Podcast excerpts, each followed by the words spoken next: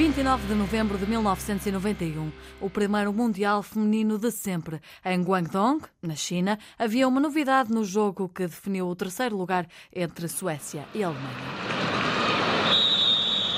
Eu estava no vestiário, de repente surgiu um membro da comissão de arbitragem da FIFA. Ele, você tem ciência que do seu trabalho vai depender o futuro da arbitragem feminina no mundo? Naquele dia foi a vez dela. Cláudia Vasconcelos foi a primeira árbitra de um jogo oficial da FIFA. Viajou para a China para ser fiscal de linha, mas tudo mudou no jogo de abertura. A brasileira e uma colega mexicana deram nas vistas pela assertividade nas decisões, mas não tiveram a vida fácil com o árbitro. Ele simplesmente não olhava para a gente. A gente levantava a bandeira e, e ele simplesmente não olhava.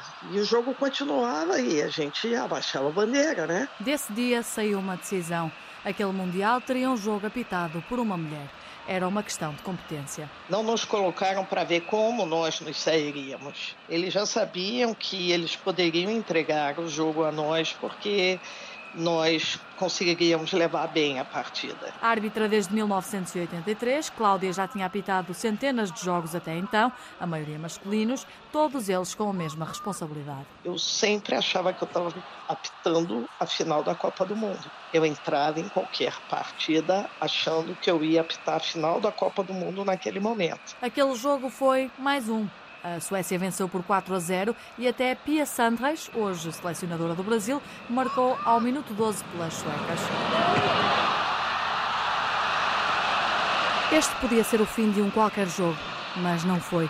Aquilo que era um pequeno passo para uma mulher foi um salto gigante para a arbitragem feminina. Em 2019 foi Sandra Bastos, da Associação de Futebol de Aveiro, a fazer história. Em França, foi a primeira portuguesa a apitar o Mundial Feminino.